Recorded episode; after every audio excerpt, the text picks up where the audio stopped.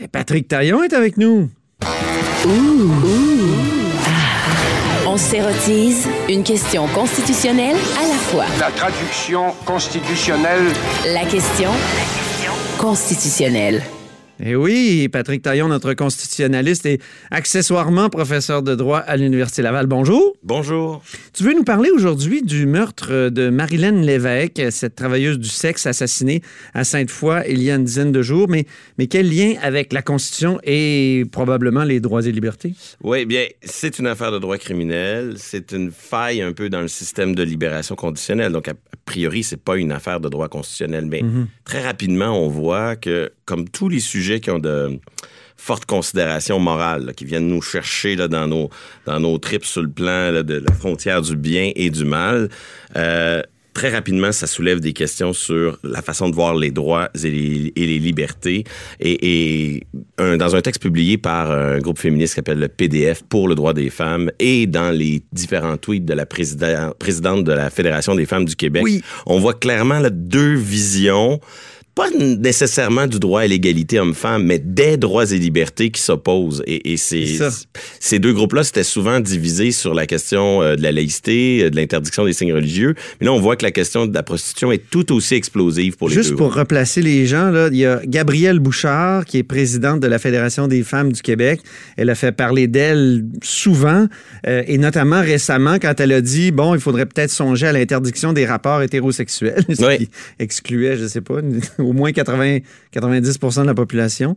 Et, aussi, elle avait dit récemment, le voile, c'est badass, donc ça peut être bien, ça peut être provoquant, tout ça. Ce qui l'a vraiment mis en opposition avec euh, pour les droits des femmes du Québec, une autre, euh, un autre groupe là, qui, lui, est plutôt pour la laïcité et abolitionniste, je crois, en matière de prostitution, parce que c'est ça qui est au cœur de l'affaire, non? Exact, exact. On est tous pour les droits et libertés, mais le débat sur la manière de les définir, euh, parfois, laisse place à des visions idéologiques différentes. Sur ça. la prostitution, ben, d'un côté, les deux groupes sont d'accord pour dire que c'est quelque chose qui met en santé, en danger la sécurité des femmes, euh, que c'est une affaire d'exploitation des femmes, mais on voit du côté de la Fédération des femmes que euh, on admet que pour certaines femmes, c'est par choix.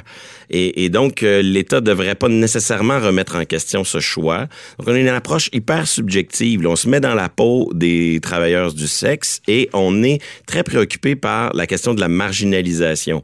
Donc, d'un côté, tout le monde est pour la dignité. Il va dire, ben, c'est pas très, c'est pas la meilleure façon de s'épanouir et de vivre la dignité humaine que de pratiquer ce métier, qui est souvent un métier qui, qui met des rapports de domination. Ah oui. Sauf que d'un côté, parce que c'est pas très digne, on va chercher à objectivement l'interdire. De l'autre, on va au fond chercher à construire une façon de vivre la prostitution dans la dignité, si je peux C'est dire. ça, c'est ça. Donc c'est c'est vraiment deux approches On philosophiques. veut permettre pour mieux encadrer et mieux protéger la personne. Oui, et il y a une, vraiment une forte préoccupation sur euh, la lutte contre l'exclusion et la marginalité, donc sous l'effet des, des théories qu'on appelle, excusez-moi le jargon, de l'intersectionnalité. Ah oui, Ben ça, là, c'est le- ça, c'est la grande mode. Ça, c'est L'intersectionnalité, c'est comme toutes les catégories de, de minorités mises ensemble là, C'est ça, et c'est le- superposées. C'est une préoccupation à l'endroit des, du cumul des caractéristiques mi- minoritaires. C'est ça. comme si lorsqu'on cumule plusieurs euh, caractéristiques qui nous marginalisent, ben la discrimination deviendrait exponentielle et au fond c'est un combat pour d'abord et avant tout que les droits et libertés soient une manière de corriger euh, la situation marginale dans laquelle vi- vivent ces personnes. Voilà. Donc, sur le choix du remède, on le dit, c'est vraiment deux approches. Dans un cas, l'interdiction, elle est possible, souhaitable et nécessaire. Et dans l'autre cas, il est presque interdit d'interdire parce que le mal que l'on veut lutter, l'espèce de domination, exploitation des femmes, ben, ce mal-là, il est plus grand euh, lorsque l'on vit l'interdiction. Puisque de toute façon, il va y avoir de la prostitution, ben, si on interdit la marginalisation, l'exploitation, l'insécurité va être vécue avec plus de vigueur. Ça, c'est au cœur du raisonnement euh, de, de l'approche de la Fédération des femmes du Québec. Et c'est là qu'on voit le, le- le- le conflit très fort. D'un côté, une approche plus objective, de l'autre côté, une approche plus subjective, une approche où axée sur les effets préjudiciables. On regarde empiriquement, concrètement la situation de ces femmes-là, puis on dit, euh, ben, parce que l'État interdit, ça les met dans un danger encore plus grand. Donc, sur la prostitution, il y a eu un arrêt important en 2013. L'arrêt donc de la Cour suprême là, qui s'est penché, qui a rendu un jugement. Ça s'appelle l'affaire Bedford. Oui. Et, et, et ça, tu, tu, tu trouves que c'est un, c'est un beau révélateur là, de, Oui. de cette, euh, de cette distinction-là entre abolitionnistes et, et gens qui veulent encadrer la prostitution. Mais le- la Cour suprême, là-dedans, était plutôt du côté de l'encadrement, si je ne m'abuse, parce qu'on invoquait l'article 7 là, de la Charte des droits et libertés qui garantit à chacun le droit à la vie, la liberté et la sécurité de la personne pour remettre en question la manière dont l'État euh, finalement interdisait certaines, certains aspects de- du commerce de la prostitution. Bedford n'a pas tout réglé. C'est la fameuse décision de la Cour suprême parce Ouais. qu'elle se prononce sur la manière dont on criminalisait dans le passé. Au fond, dans le passé, on criminalisait la sollicitation. Ah et là, on oui. se prononce juste là-dessus. On dit, ben, quand vous y allez par la sollicitation, ça marche pas. C'est pas conforme aux droits et libertés. Donc, allez-y par euh, le client, par d'autres moyens.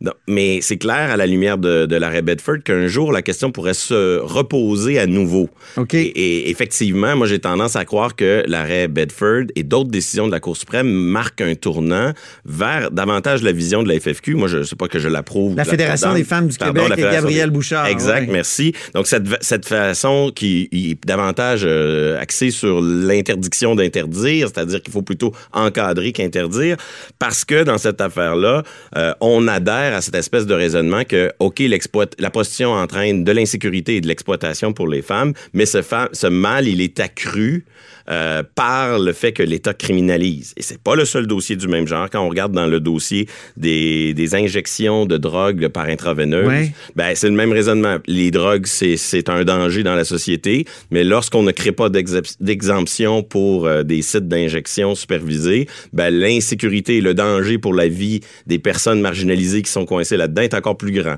Même dans l'arrêt Carter. L'arrêt Carter, ça, c'est sur l'aide médicale, à mourir. Ben oui. dans l'arrêt Carter, il y a parfois des passages qui laissent croire que si l'on ne permet pas l'aide médicale à mourir, c'est comme si on incite les gens à aller se suicider préventivement dans le fond d'une ruelle Oui, de façon... Il y avait quelque chose de paradoxal dans l'arrêt Carter parce qu'on utilisait l'article 7 toujours pour le droit à la vie pour permettre euh, La- finalement la mort, pour Exactement. permettre la mise à mort. Et on utilise cette formule, on dit euh, il faut permettre l'aide médicale à mourir pour vivre le passage de la vie vers la mort dignement. Pour pas Ah, ouais. inciter, parce que le mal que l'on veut combattre, il va être encore plus grand si on l'interdit. Donc, C'est on- toujours ça. C'est ça qui est bien avec euh, la chronique euh, que tu fais aujourd'hui, Patrick, c'est qu'il y a- plusieurs sujets sur lesquels le- le- cette notion-là est interprétée de toutes sortes de façons, ou deux grandes, il y a comme deux grandes familles. là.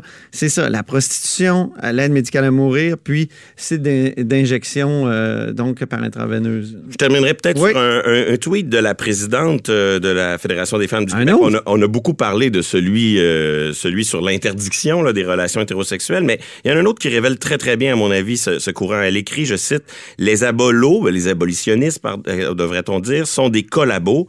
Ils sont collabos des répressions policières. Et là, je, je commente en ajoutant, voyez, la méfiance à l'endroit de l'État, la méfiance envers la- la- l'action de la police comme un facteur qui accroît la marginalisation. Et là, je poursuis son tweet. Donc, elle, elle- les collabos des répressions policières, des marginalisations, de la justification de la déshumanie déshumanisation de la victimisation des femmes dans l'industrie du sexe. Donc, on voit marginalisation, victimisation, déshumanisation. Donc, ce, ce réflexe de dire on a affaire à des gens qui sont exclus, marginalisés, et si on interdit, ils vont l'être davantage. Je vois qu'il y a des avantages à ce raisonnement, mais il y a aussi des limites parce que à travers ça, on le voit, c'est la capacité de l'État de tracer des lignes entre ce qui est permis et ce qui est interdit, qui finalement euh, est fortement remise en question. C'est quand même paradoxal que Mme Bouchard, qui dit que ça devrait être interdit d'interdire, euh, nous a sorti un tweet sur l'interdiction des relations hétérosexuelles. Oui, mais ça, c'est la part Ça, de sa- son, son provocation. sarcasme. Provocation, Ah, je pense. elle a parlé de sarcasme. Ben, Patrick euh, Taillon, merci infiniment. C'est moi qui vous remercie. Et Patrick est professeur de droit à l'Université Laval, mais surtout, surtout, notre constitutionnaliste.